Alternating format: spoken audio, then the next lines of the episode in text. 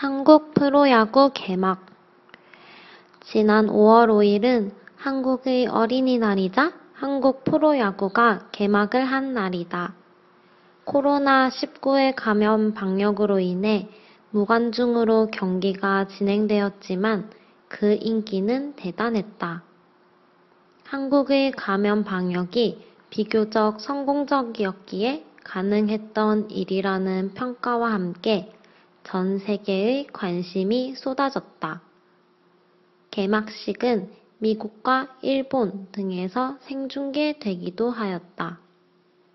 하루빨리 관람석이 관중들의 환호로 가득하길 야구 팬들과 국민들이 바라고 있다.